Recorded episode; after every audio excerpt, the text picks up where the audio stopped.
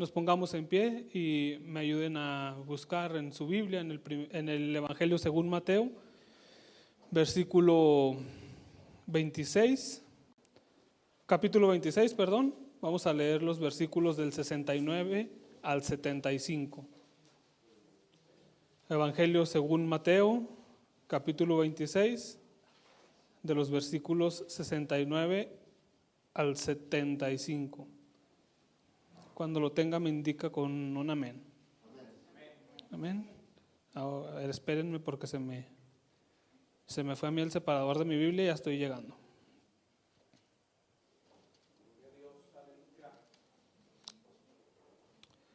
Dice la palabra de Dios, la leo yo y usted me sigue con su vista. Dice la palabra de Dios en el nombre del Padre, del Hijo y del Espíritu Santo. Pedro estaba sentado fuera del patio y se le acercó una criada diciendo, tú también estabas con él, con el Galileo. Mas él negó delante de todos diciendo, no sé lo que dices. Saliendo él a la puerta, le vio otra y dijo a los que estaban allí, también este estaba con Jesús el Nazareno.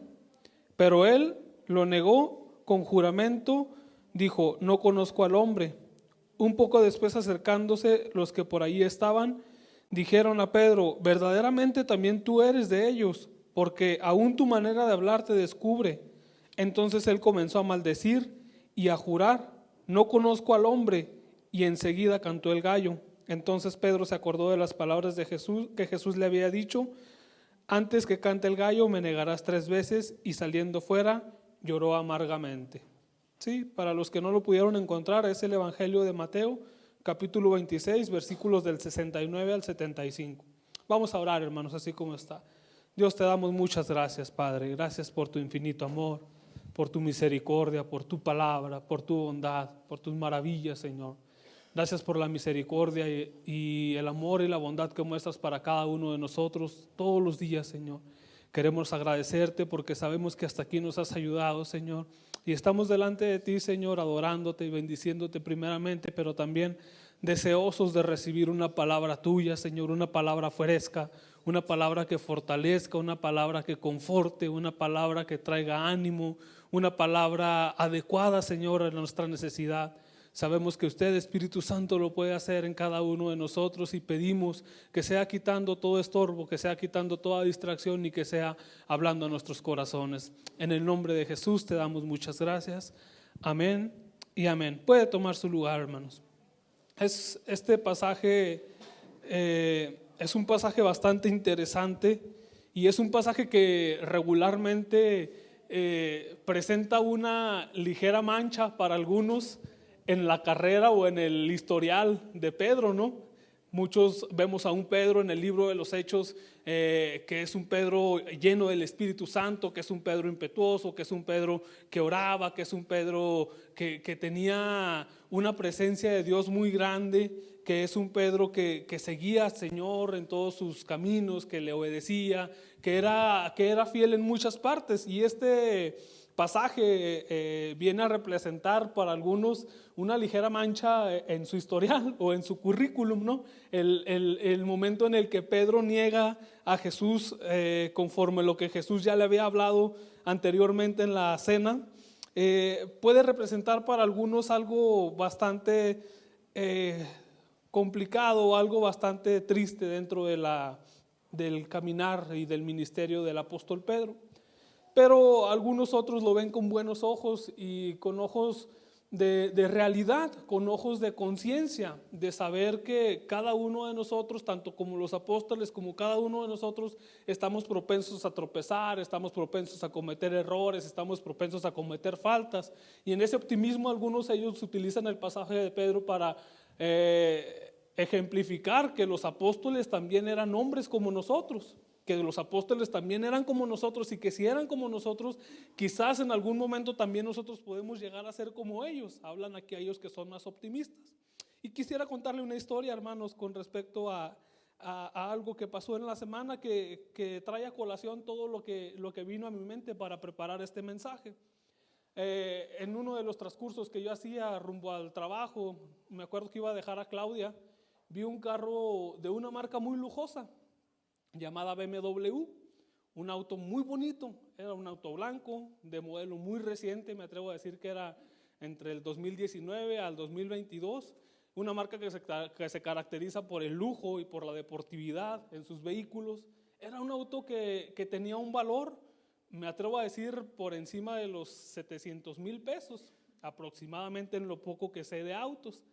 Y a mi parecer era un auto muy bonito, que siempre me ha gustado sus líneas, su forma, lo deportivo que es, y en lo personal siempre me ha agradado a mí ese auto. Pero era un auto blanco y recuerdo que se empareja conmigo en uno de los bulevares y volteé a verlo y estaba muy sucio. ¿Cuánto? Muy sucio bastante sucio, tenía lodo, tenía por ahí heces de pájaros, de cuando uno se para abajo de los, de los árboles y ahí quedan manchas, estaba bastante sucio, bastante sucio. ¿Cuánto? Muchote, hermano. Y yo me, quedé meditando un poco y dije, eh, eh, y vino a mi mente, dije, bueno, el auto es muy bonito y tiene un valor muy significativo, tiene un valor muy alto. ¿Acaso eso sucio afecta el valor real del vehículo. Y entonces ahí surgió el título de este mensaje, un poco sucio. Hay veces que el cristiano se encuentra un poco sucio, hermanos, quizás como aquel vehículo, pero esas pequeñas suciedades, esas pequeñas imperfecciones, delante de los ojos de Dios no afectan el valor con el cual Él nos mira y Él nos aprecia. usted dirá, ah, qué, qué, qué chafa el ejemplo del hermano, ¿no? que, que está medio feyón. Pero, pero así de la nada me quedé pensando, hermanos, si en realidad eh, esa, esa pequeña suciedad o esas pequeñas imperfecciones que tenía el carro afectaban su valor real. Y efectivamente me atrevo a creer que no, si esa persona llegara a vender ese vehículo, el valor no se vería afectado por las pequeñas manchas o las pequeñas imperfecciones que tendría aquel vehículo en aquel momento, sino que su valor continuaría intacto. ¿Y qué haría falta, hermanos? Pues simple y sencillamente una lavada, una detallada y de esa misma manera el valor original del vehículo seguía ya ahora un poquito más brilloso, ¿no? Más detallado. Y eso a veces hace falta también, hermanos, en la vida del cristiano, una pequeña lavada, una detallada, y entonces nuestro valor se ve como que un poquito más, más reluciente, ¿no? Pero eso es el que trae, ese ejemplo muy chafa, si usted lo quiere, hermano, trae eh, el título de este mensaje, un poco sucio. ¿Y por qué hablamos acerca del apóstol Pedro? Pues efectivamente, hermanos, porque como, como les comentaba en un principio, pudieran algunos pensar que este detalle en la vida del apóstol Pedro vendría a ensuciar o vendría a manchar lo que ministerialmente Pedro hacía. Pero en realidad era algo, una parte de una manchita que, que, apareció por ahí, que no vendría a afectar todo lo que Dios ya había visto en él, todo el ministerio que él tenía, todo el potencial que él tenía y lo que Jesús había visto en su persona que lo convertía en alguien valioso. Hermanos, ocasionalmente en nuestras vidas como creyentes suceden situaciones pasan acontecimientos dentro de nuestra vida que, son parte de la cotidianidad o pueden ser parte de un mal carácter, pueden ser parte de malos hábitos, pueden ser parte de malas reacciones, pueden ser parte de pecados, pueden ser parte de cosas erróneas que eventualmente cometemos en nuestra vida cotidiana que vienen a manchar un poco nuestro interior, que vienen a manchar un poco nuestra vida. Pero ese, ese tipo de detalles, hermanos, no viene a afectar directamente en el valor que nosotros tenemos realmente para Dios. Un Pedro que si bien es cierto en este momento estaba tropezando, no iba a ser el punto final de su historia, no iba a ser el punto final de su ministerio, no iba a ser el punto final de lo que Dios quería hacer con él. Un Pedro que estaba preparándose o que estaba en el proceso para ser considerado uno de los apóstoles más, más relevantes, por así decirlo, dentro de la historia del Nuevo Testamento. Lo veríamos después en el libro de los Hechos, cómo la persona de Pedro eh, se levantaba de entre medio de los apóstoles mandando mensajes poderosos como evangelista, convirtiéndose miles en sus sermones, cuando incluso la sombra de Pedro, o perdón, el Espíritu Santo obraba a través de la sombra de Pedro y que también sucedía una cantidad de milagros. Cuando Pedro subía y se encuentra con un cojo, con un paralítico y le dice, no tengo ni oro ni plata, pero lo que tengo te doy, levántate y anda y todas las cosas que sucederían después, hermanos. O sea que este tipo de manchas y este tipo de imperfecciones, este tipo de tropiezos en la vida del apóstol Pedro no venían a representar el resultado final del proceso que Dios estaba llevando en la vida de Pedro. Y de la misma manera, hermanos, en nuestras vidas, si bien es cierto, a veces tropezamos, a veces cometemos errores, eso no representa ni el resultado final, ni nuestro se acabó. Todo va a depender de nosotros. Ojo, con esto no voy a hacer un sermón, hermanos, en defensa al pecado y al libertinaje, pero sí quisiera establecer que la misericordia y la gracia de Dios nos abrazan en los momentos difíciles, nos abrazan en los momentos de prueba, nos abrazan en los momentos de tropiezo, nos abrazan en nuestros momentos de debilidad, en nuestros momentos de flaqueza, y Dios puede restaurar ese valor total que tenemos ante sus ojos. Así que hermano, yo quisiera darle tres situaciones en las cuales a veces el creyente se encuentra un poco sucio. La primera situación es cuando el creyente llega a fallar en sus promesas a Dios. En el contexto posterior del pasaje se nos habla cuando Cristo iba a ser entregado, en algunos versículos atrás, y en la última cena Pedro impestivo, Pedro temperamental, un Pedro arrojado, se acerca con el maestro y le dice, no, yo no voy a dejar que te capturen, yo voy a ir contigo hasta la muerte, yo voy a hacer todo lo que esté posible, yo voy a estar siempre a tu lado. Y Jesús le dice, Pedro, Pedro, de cierto te digo que antes de que cante el gallo me, me habrás negado tres veces. Pero en ese momento, hermanos, Pedro estaba prometiendo algo a Jesús.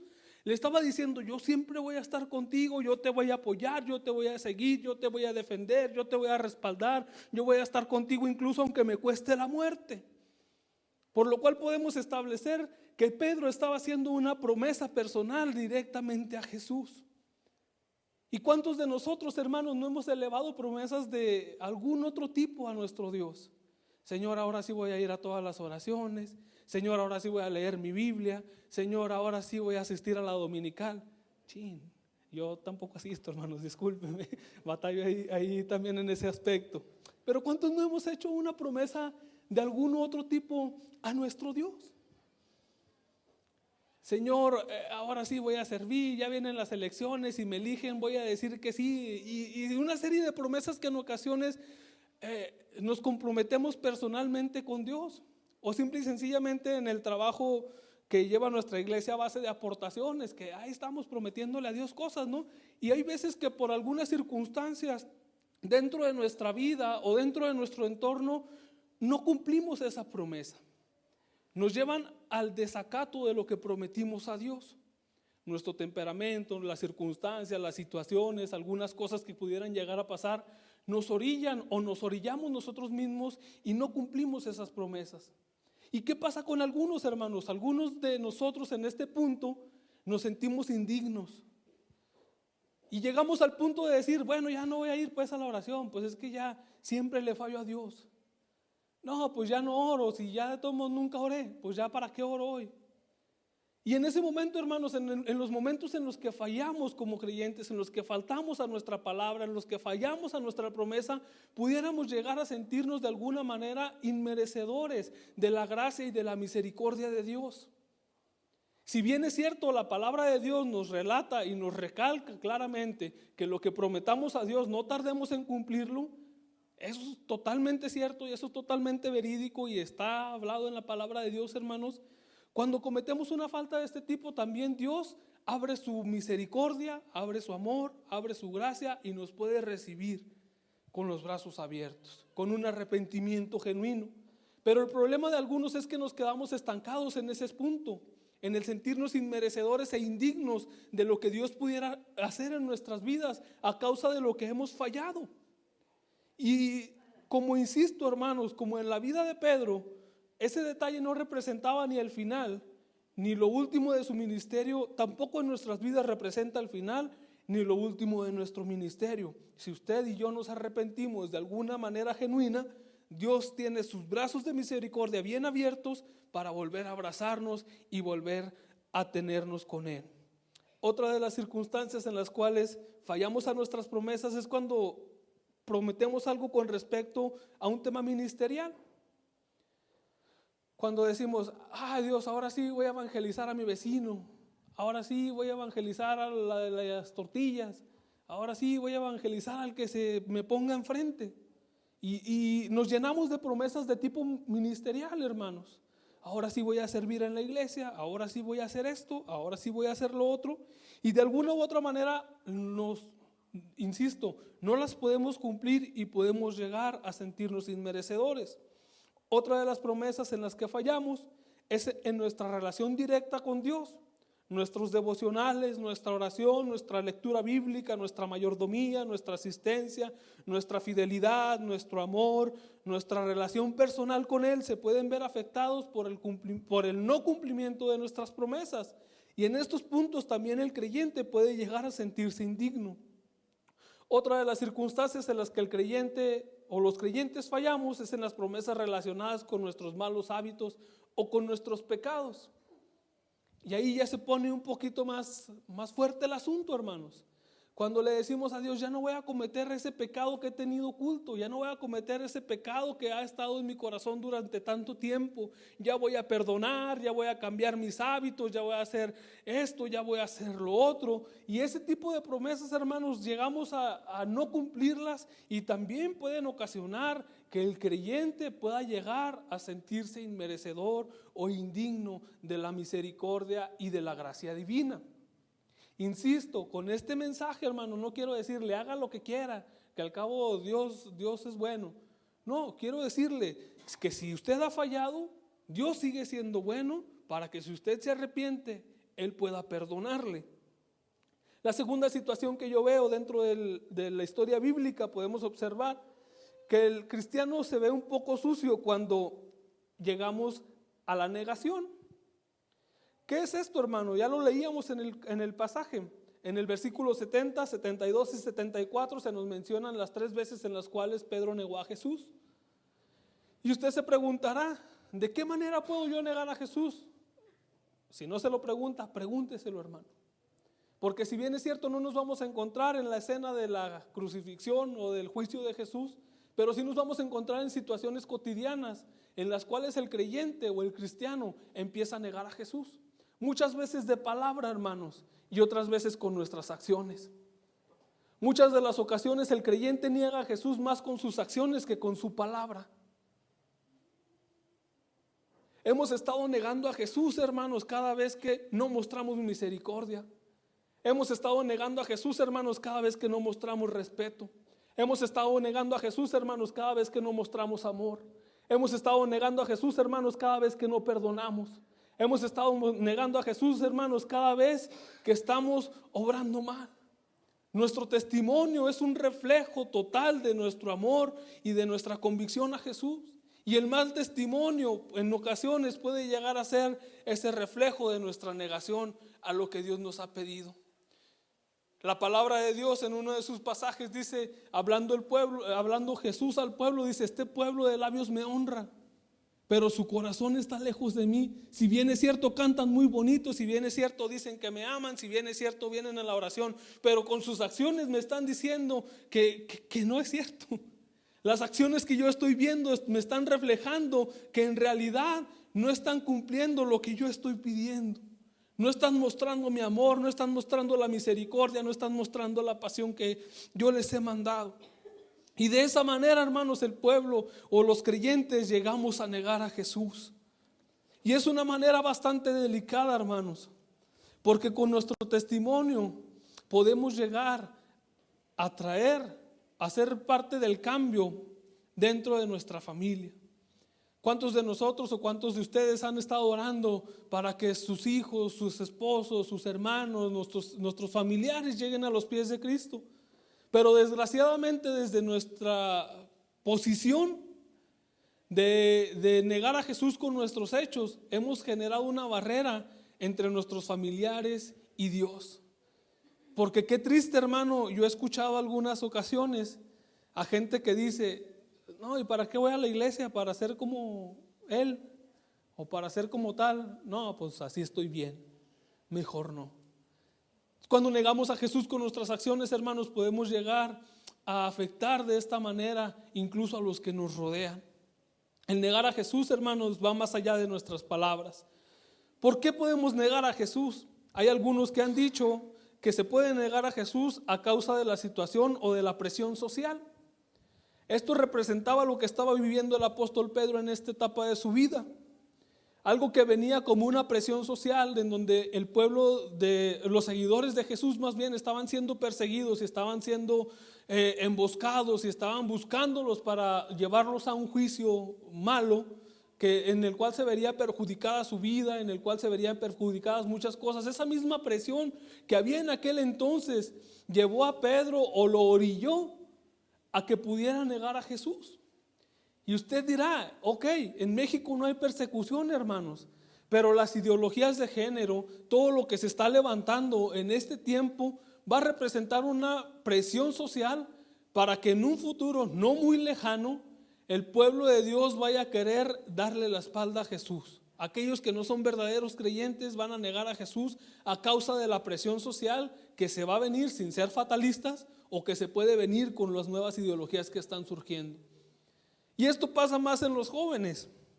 Algunos de los jóvenes o de nuestros jóvenes, o también de los adultos en nuestra área de trabajo, para los jóvenes en su escuela, en nuestra área de trabajo llega a haber una presión social del tipo, no quiero ser el raro, no quiero ser al que todos pregunten o no quiero ser al que todos le digan cosas o al que todos le hagan bullying o al que todos le hagan mofa o al que todos le hagan burla.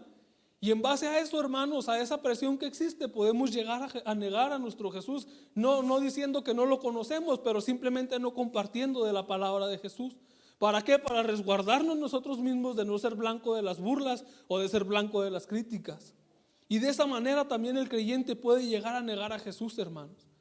De esa manera también el pueblo de Dios puede llegar a darle la espalda a Jesús a través de la presión social y lo negamos a través de nuestras acciones. El siguiente aspecto que yo puedo ver, hermanos, como aspecto número tres, es que cuando es que negamos a Jesús o que nos vemos un poco sucios cuando retrocedemos en nuestro llamado.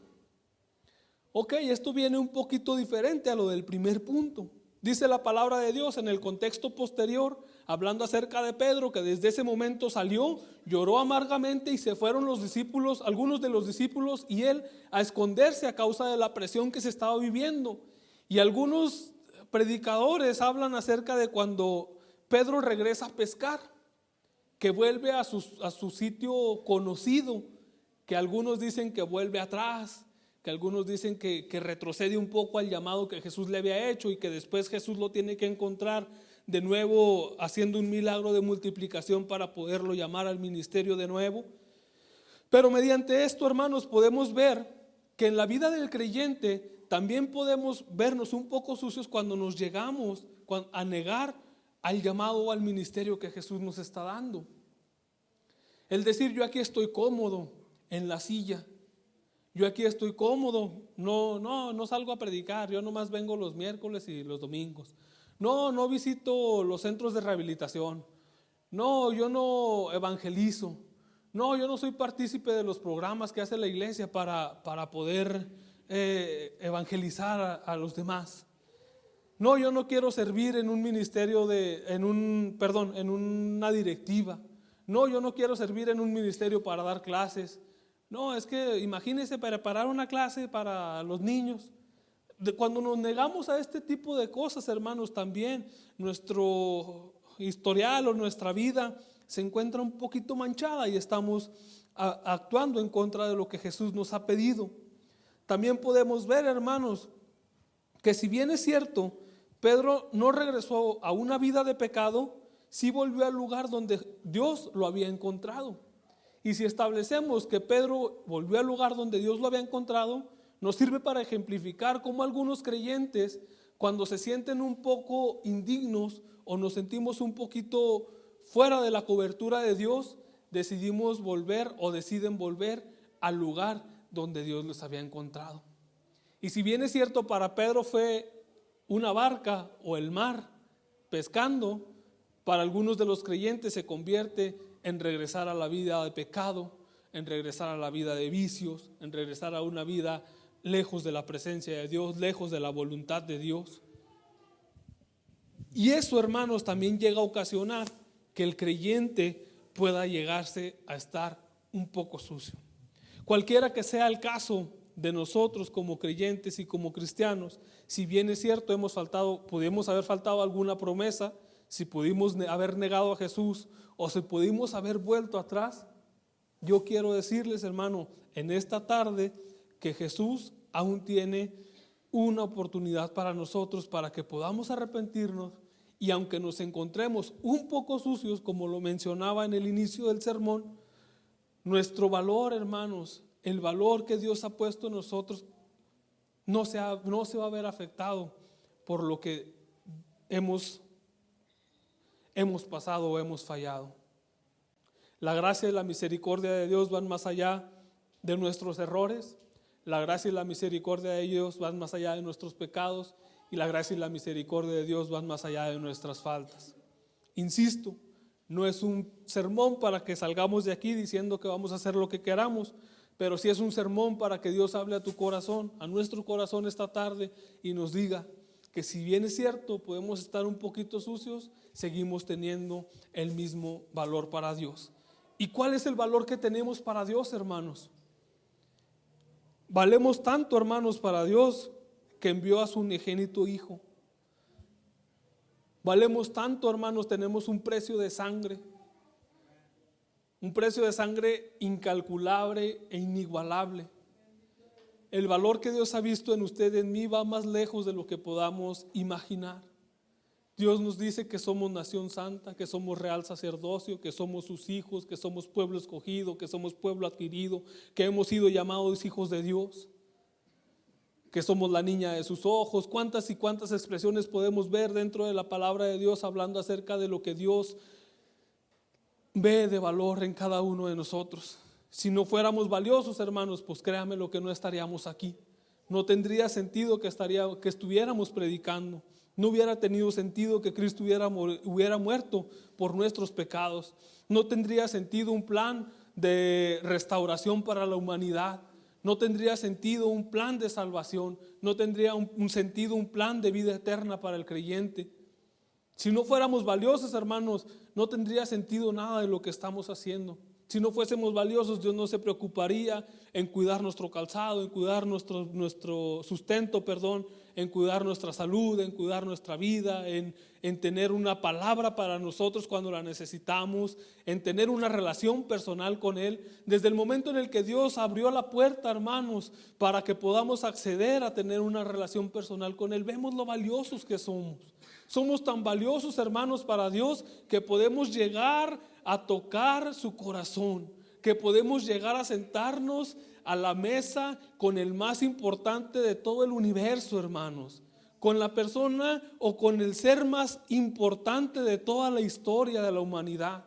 Cuando acabe la historia y cuando todo pase, hermanos, cuando sea el milenio, cuando todo, hermanos, todo lo pasado, todo lo futuro, todo lo presente, Dios nos abrió las puertas para estar frente a frente platicando de tú a tú con la persona o con el ser más valioso de todo el universo. Así tan importantes somos para Dios, hermanos.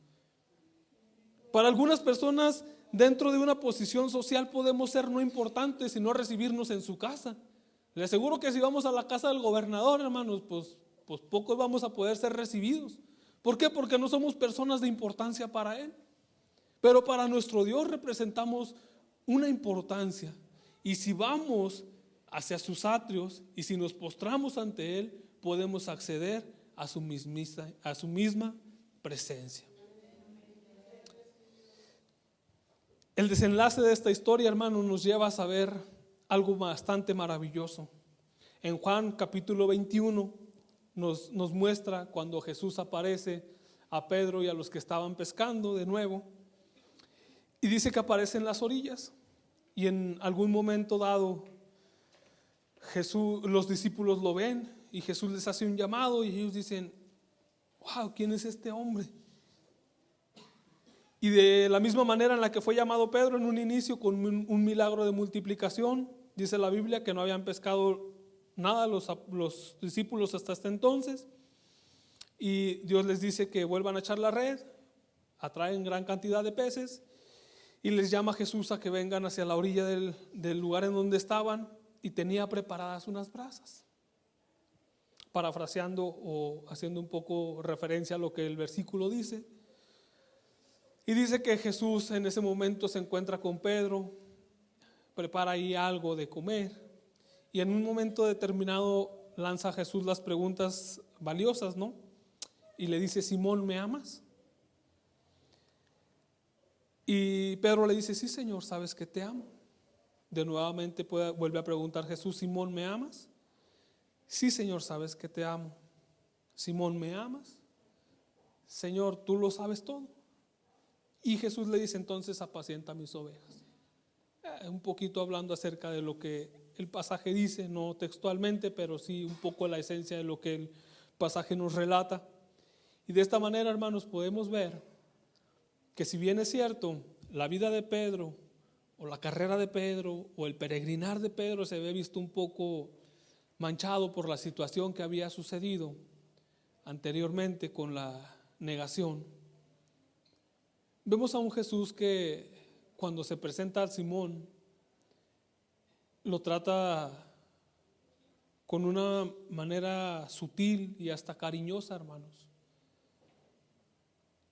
Lo atrae a su presencia de nuevo. Platica con él. No le reclama, hermanos. No hace referencia al problema o al error de Pedro. No hace referencia a la falta o, a la falta de compromiso, de cumplir sus promesas de Pedro, todo lo que pudiéramos establecer, sino que lo atrae hacia su presencia y empieza a charlar con él. Y de alguna u otra manera Pedro empieza a mostrar su corazón en esa charla. Señor, sabes que te amo. Señor, es que sí, Señor, fallé, pero sabes que yo te amo. O sea, Pedro estaba revelando su corazón. Pedro estaba consciente de su error. Pedro estaba consciente de lo que había hecho. Pero en esa charla con Jesús, Pedro mostraba su corazón. Pedro le decía, sí, Señor, es que te amo. Pedro, me amas, tú sabes que te amo. Y por último, hermanos, al no poder eh, convencer, por así decirlo, a Jesús le dice, Señor, tú lo sabes todo. Tú sabes lo que hay en mi corazón, tú sabes por qué lo hice, tú sabes mis motivaciones, tú conoces todo de mí, a ti nada te puedo esconder. Y Jesús le dice entonces, apacienta mis ovejas. Y aquí está lo bonito, hermanos, de esta situación.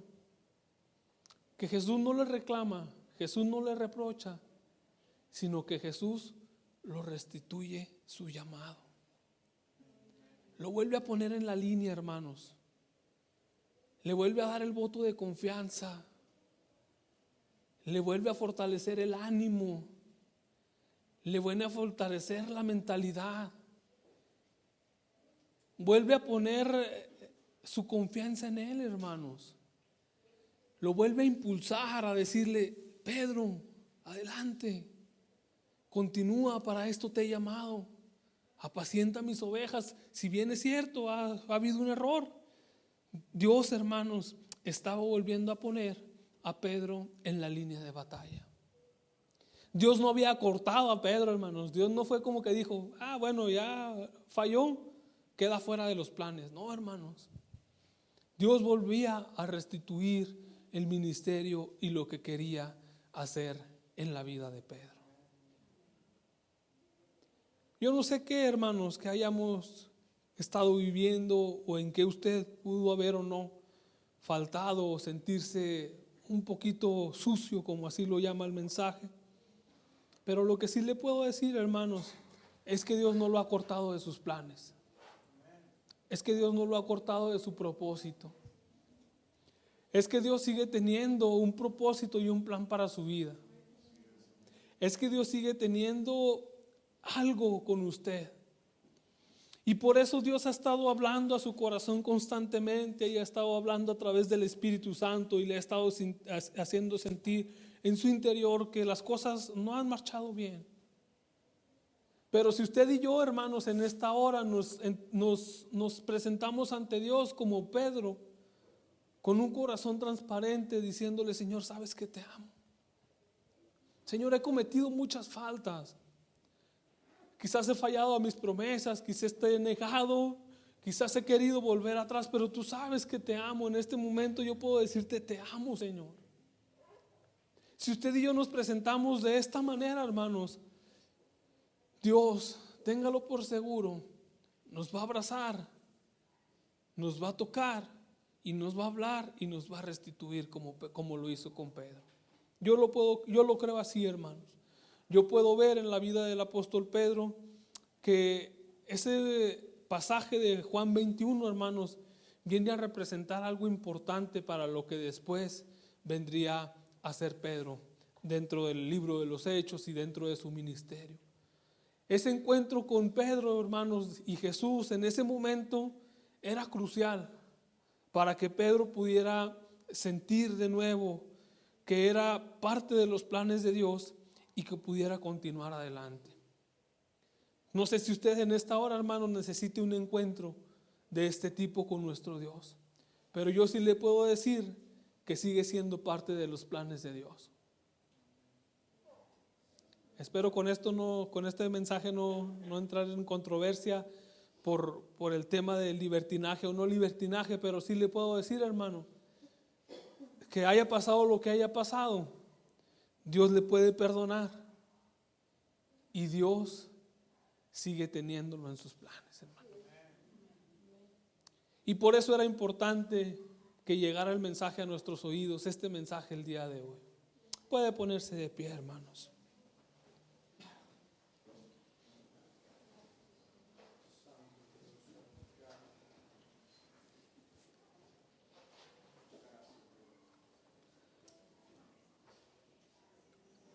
Y no le niego, hermano.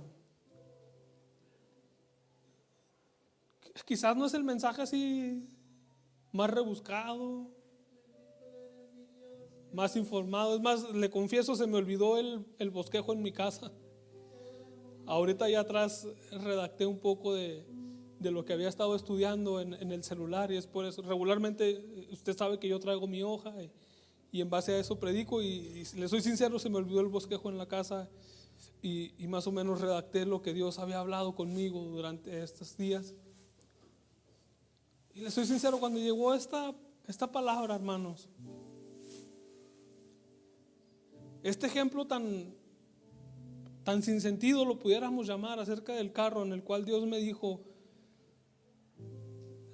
aunque estés un poco sucio, no, no afecta el valor. Yo estaba en un momento difícil, hermano. Si bien es cierto, me, he mantenido tratando de servir, tratando de, de hacer lo que puedo para la obra del, del Señor. Estaba en un momento en el que en mis pláticas con Dios yo le decía, es que en realidad yo no estoy haciendo lo que tú me mandaste. Reconozco que no he cumplido en mi ministerio. Esa era mi oración, hermanos.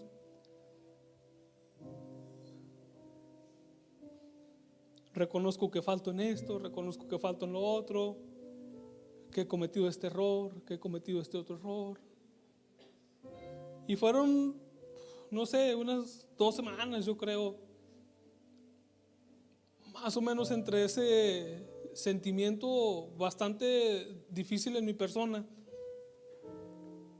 y que yo venía y, daba clases y que yo venía, incluso en ese, en ese periodo complicado me tocó predicar el domingo,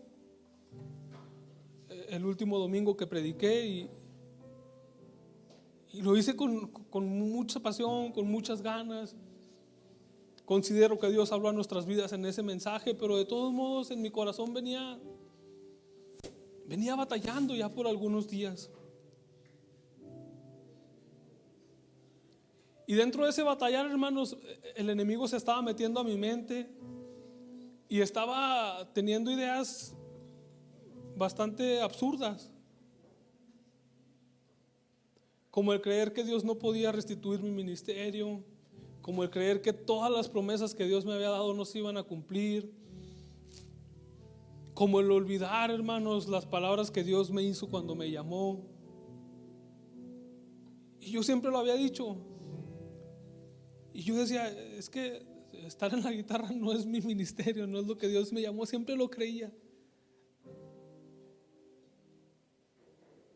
Pero cuando volteo, hermanos, y veo ese carro y les digo, aunque sea muy simple,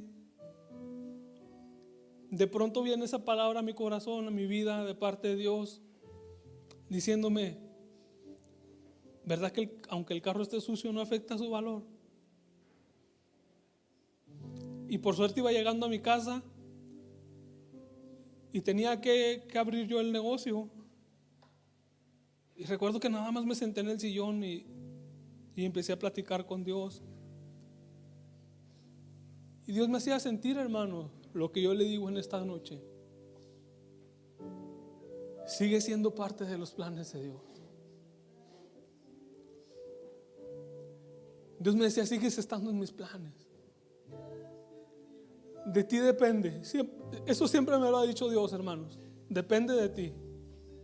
Si tú no quieres, no. Pero recuerdo que ese, día ahí en el sillón de mi casa Dios me decía, depende de ti. Pero de mi parte, sigues estando en mis planes.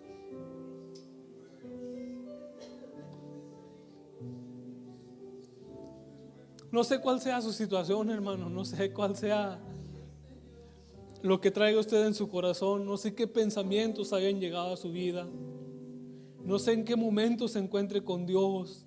No sé si se encuentre en este momento, hermano, pero Dios habló a mi corazón.